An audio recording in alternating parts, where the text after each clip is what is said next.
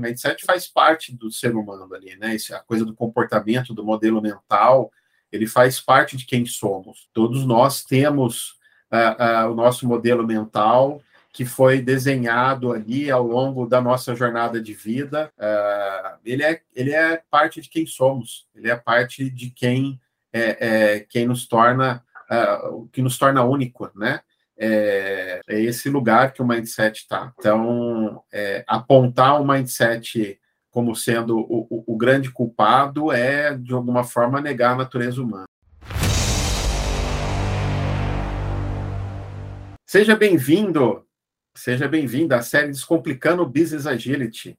Aqui eu vou falar, refletir, mostrar como agilistas podem se tornar líderes estratégicos através da agilidade nos negócios.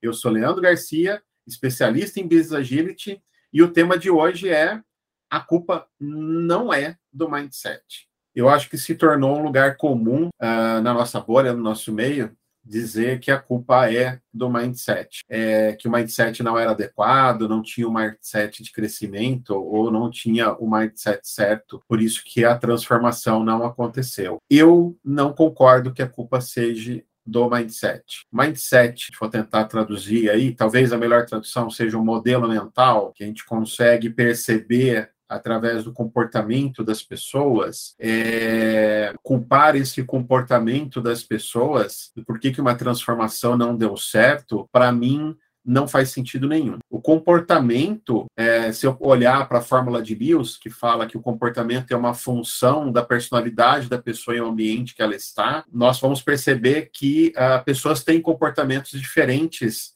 num campo de futebol do que numa sala de reunião elas têm comportamento diferente quando elas estão ali junto com a família. Este comportamento, é, ele tem uma relação muito forte com o ambiente que nós estamos ele tem uma relação muito forte com o momento que estamos vivendo, de que geração nós somos, tem uma relação muito forte com é, é, uma série de coisas que está acontecendo ao redor. Se estamos falando de business agility, nós estamos falando de agilidade nos negócios. Agilidade trata-se de adaptação. Uh, antes de nós é, é, culparmos os outros por não se adaptar, acho que nós precisamos adaptar primeiro. Eu vejo dentro de muitas empresas a necessidade de se percorrer uma jornada é, para que as coisas uh, mudem.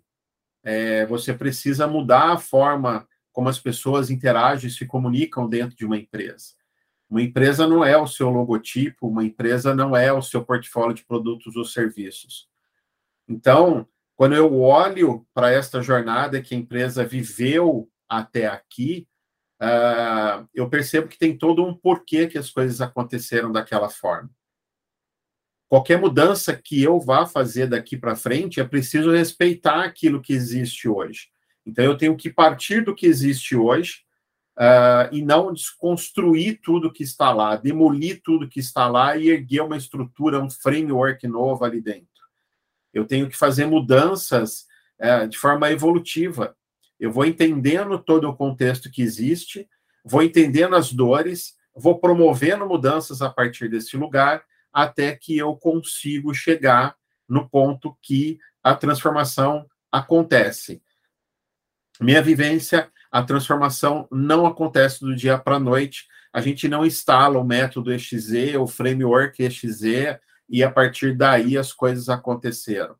Culpar porque essa instalação não funcionou também não está certo. A gente precisa viver uma jornada dentro da empresa. A gente precisa de um tempo para que as coisas aconteçam. A gente vai sair de um ponto A para um ponto B. Qual é a jornada que a gente vai percorrer? Aonde é esse ponto A? Onde é esse ponto B? Este entendimento tem feito a diferença nos processos que nós uh, temos trabalhado. Então, foco em uma jornada, foco no respeito ao que existe ali, como é que a empresa chegou até ali, e não numa transformação radical, numa revolução. Lembrando que revoluções é, causam morte, destruição de patrimônio, é, atrapalham uma série de coisas. A gente precisa de um modelo que seja evolucionário. O contexto da empresa é, tem uma forte relação com uma série de coisas. Ele não é uma coisa só, não existe um olhar simples para ele. Quais são as gerações que estão dentro da empresa hoje? Quem é que está na diretoria, na gestão? Se você tem um baby boomer na diretoria, você tem uma geração X ali é, é, como gestor, ou você está numa startup e você tem millennials ali trabalhando, isso faz diferença. O modelo de negócio da sua empresa está bem estabelecido, ou você está no momento ainda que você está descobrindo qual modelo de negócio você precisa para dentro da sua empresa? Qual é o momento de mercado que você está vivendo no seu negócio? É, qual é o tamanho do seu negócio? Tem uma série de coisas ali que vão influenciar o contexto da sua empresa. É preciso observar esse contexto, é possível entender esse contexto. É, essas várias coisas juntas constroem algo que é único. Duas empresas do mesmo segmento têm jornadas diferentes, têm contextos diferentes. Não necessariamente o que aconteceu em uma vai funcionar em outra. Nós temos uma série de boas práticas que nós podemos usar. Nós sim devemos fazer, é, é, é, devemos buscar ali por, por benchmarks. A gente deve olhar para o mercado, uh, mas também precisamos entender que esse conjunto de coisas que nos, que nos definem, eles são únicos. Então, qual é o contexto que eu estou vivendo? Qual é o contexto que eu estou hoje? Se eu tenho uma liderança que é formada por baby boomer, se eu for falar de holocracia, muito difícil, vai ser muito difícil eu conseguir evoluir com esse assunto. Se eu estou numa startup pequena que ainda está definindo o seu modelo de negócio e é formado por uma geração bem mais nova, isso vai fazer muito mais sentido para eles. Não quer dizer que um está certo, o outro está errado. É, não, não, é uma questão de certo ou errado, mas é uma questão de, de, da jornada que foi vivida por cada uma dessas pessoas. É, o momento que essa empresa está. O contexto faz toda a diferença. Os métodos e os frameworks são muito atrativos porque eles trazem consigo ali já uma coerência. Quando nós frequentamos é, é treinamentos, uh, quando nós lemos um livro ali a respeito de um determinado método, ou quando participamos de uma palestra sobre um determinado framework, sempre tem uma coerência ali na apresentação do método e do framework. O que não quer dizer que dentro do contexto da nossa empresa ele vai encaixar como uma luva. Ali ele provavelmente vai ser desconstruído. E aí cabe ao líder uh, que está trabalhando essa frente, está tentando resolver alguma dor com aquilo, conseguir fazer coerência, é, trazer coerência para na sua jornada. Então, como é que a gente pode desconstruir esses métodos e frameworks e alimentar a nossa caixa de ferramenta? Para que na hora certa, no momento certo, uh, seja possível é, é, usar dessas boas práticas, dessas melhores práticas, dentro do contexto que nós estamos inseridos para resolver um determinado problema em prol de um objetivo maior. Lembrando que os métodos e frameworks, eles não são é, o que, que, nós precisamos. É, existe sempre dentro da empresa um objetivo maior de negócio que nós precisamos alcançar.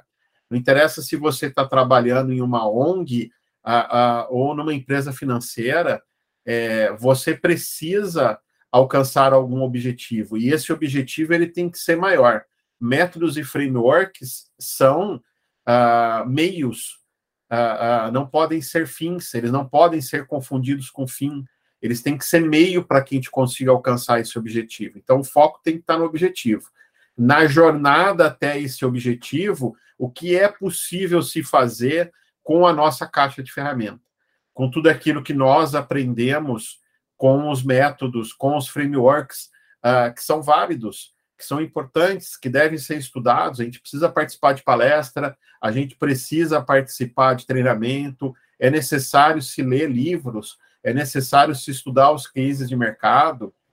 Agora, acreditar que a solução está no instalar um método ou um framework, que isso de forma mágica, é, eu gosto de brincar que automagicamente vai transformar a sua empresa em algo que você sonha, é, isso não é, não é real.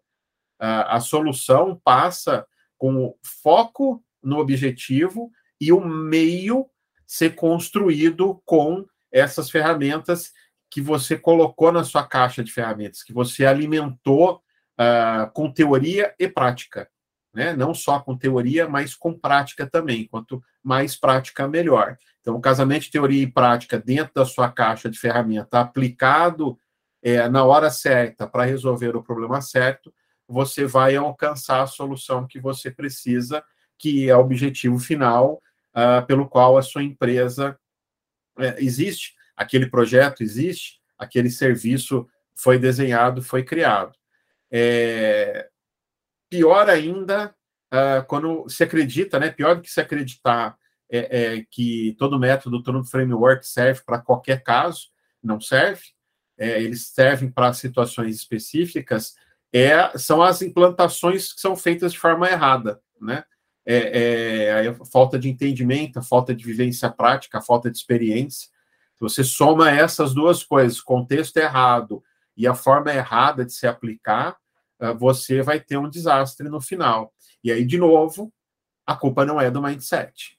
A culpa passa uh, pela escolha errada do método, passa uh, o método errado ou o framework errado para o problema errado, né? Nesse sentido, não é uma crítica ao método, a um framework, mas você tentar encaixar a bolinha no quadradinho ou o quadradinho na bolinha, não vai encaixar.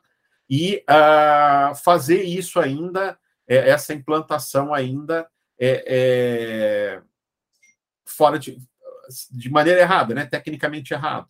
Então, você vai ter uh, uh, um problema neste lugar e uh, a culpa passa longe do mindset nesse caso. Né? Ela não tem a ver com o modelo mental que existe ali na empresa, ela tem, não tem a ver com o modelo mental do seu chefe, não tem a ver com o modelo mental do CEO, ela tem a ver com a forma e com as escolhas que foram feitas. É, em cada geração a gente vive um momento na história, né?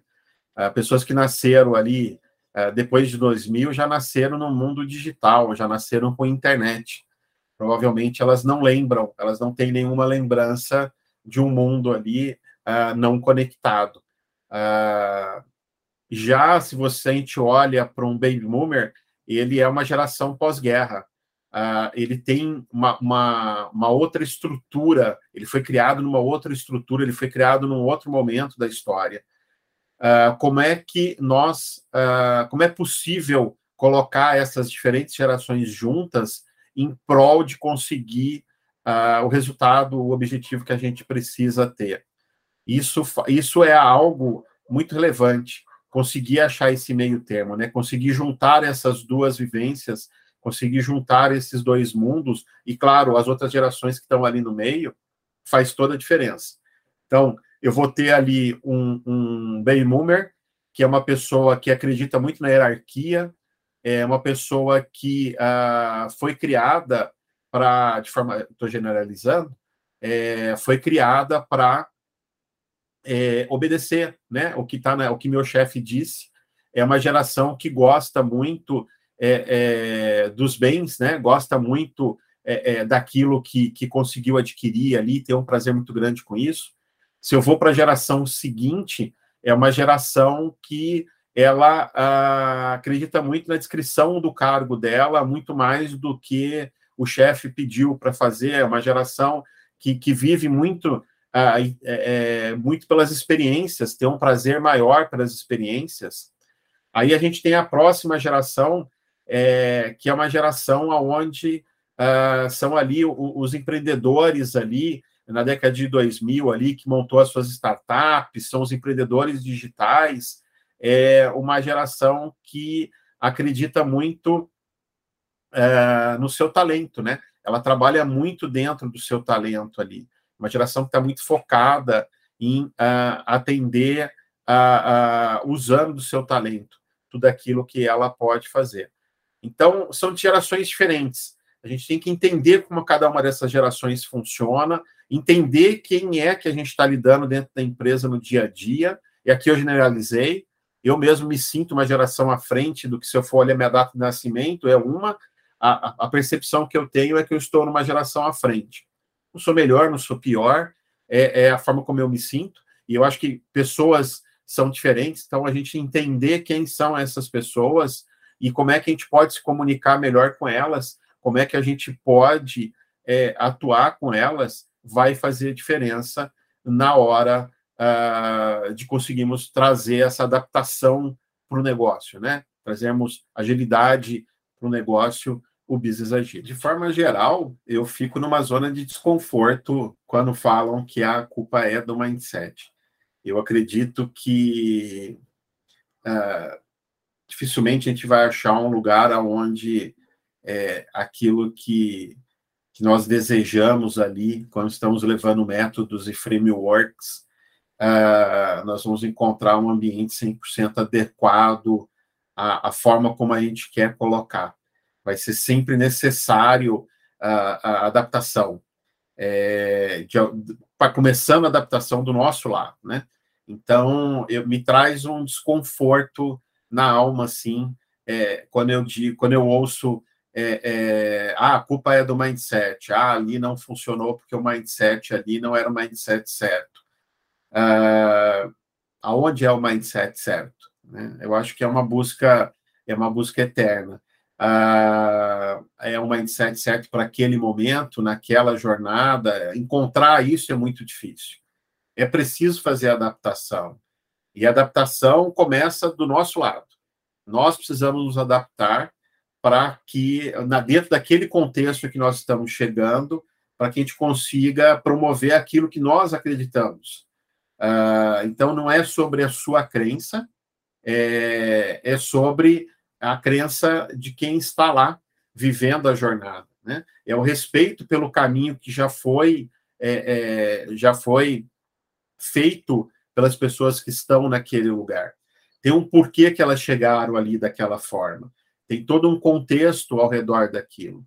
Então, culpar o mindset é, me dá uma sensação até de uma coisa muito simplista. Eu acho que a gente tem que entender qual é a jornada de cada um que está ali, qual é a jornada da empresa, e isso é difícil. A gente não acerta de primeiro.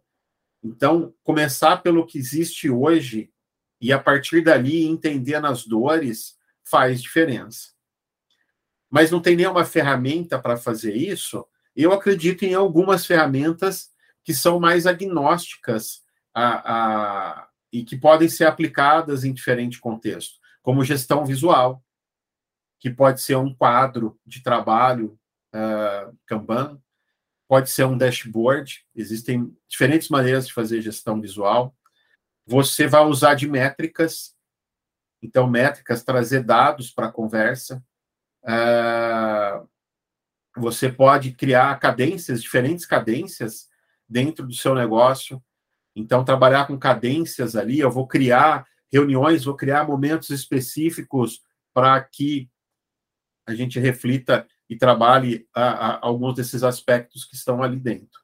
Mas não, é a, não são essas ferramentas em si que fazem diferença, mas as conversas que você vai ser capaz de promover através dessas ferramentas.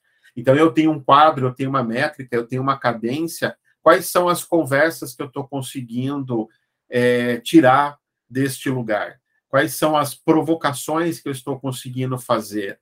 Como é que nós estamos lidando com as diferenças, com os diferentes entendimentos que a gente tem ali? É disso que é feita a transformação. A hora que esse diálogo é alterado, a hora que essa forma de comunicação é alterada, eu acho que a gente chegou uh, uh, num, num, próximo ponto. A gente começou a caminhar dentro da jornada.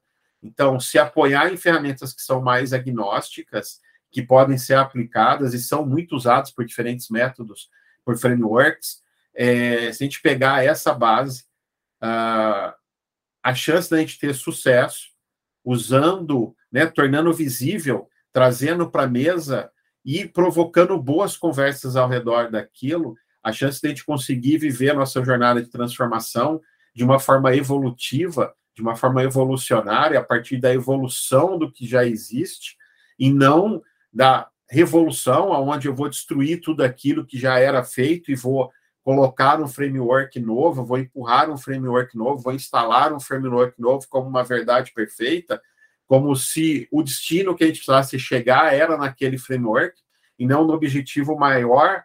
É, é, se nós não entendermos que aquele método framework está ali como uma ferramenta de apoio, a chance da gente fracassar é grande. E aí, neste lugar, a culpa não é do mindset, é da forma como nós entendemos que a jornada deveria ter sido feita e, e como nós aplicamos isso nessa jornada. Ah, é preciso ah, viver a jornada de uma forma ah, com respeito, né? com o lugar que a gente está chegando, com o lugar que a gente está, por mais que seja ah, uma tentação sair de um evento, de uma palestra, de um treinamento, ou ao final de leitura de um livro, né, olhar para tudo aquilo ali e ver tudo aquilo funcionando de uma maneira maravilhosa, ali da forma como foi apresentado, é... aquele lugar ali não é o seu contexto, né? E não é o problema não está no seu contexto. Uh, o problema está em tentar encaixar isso a qualquer custo aqui.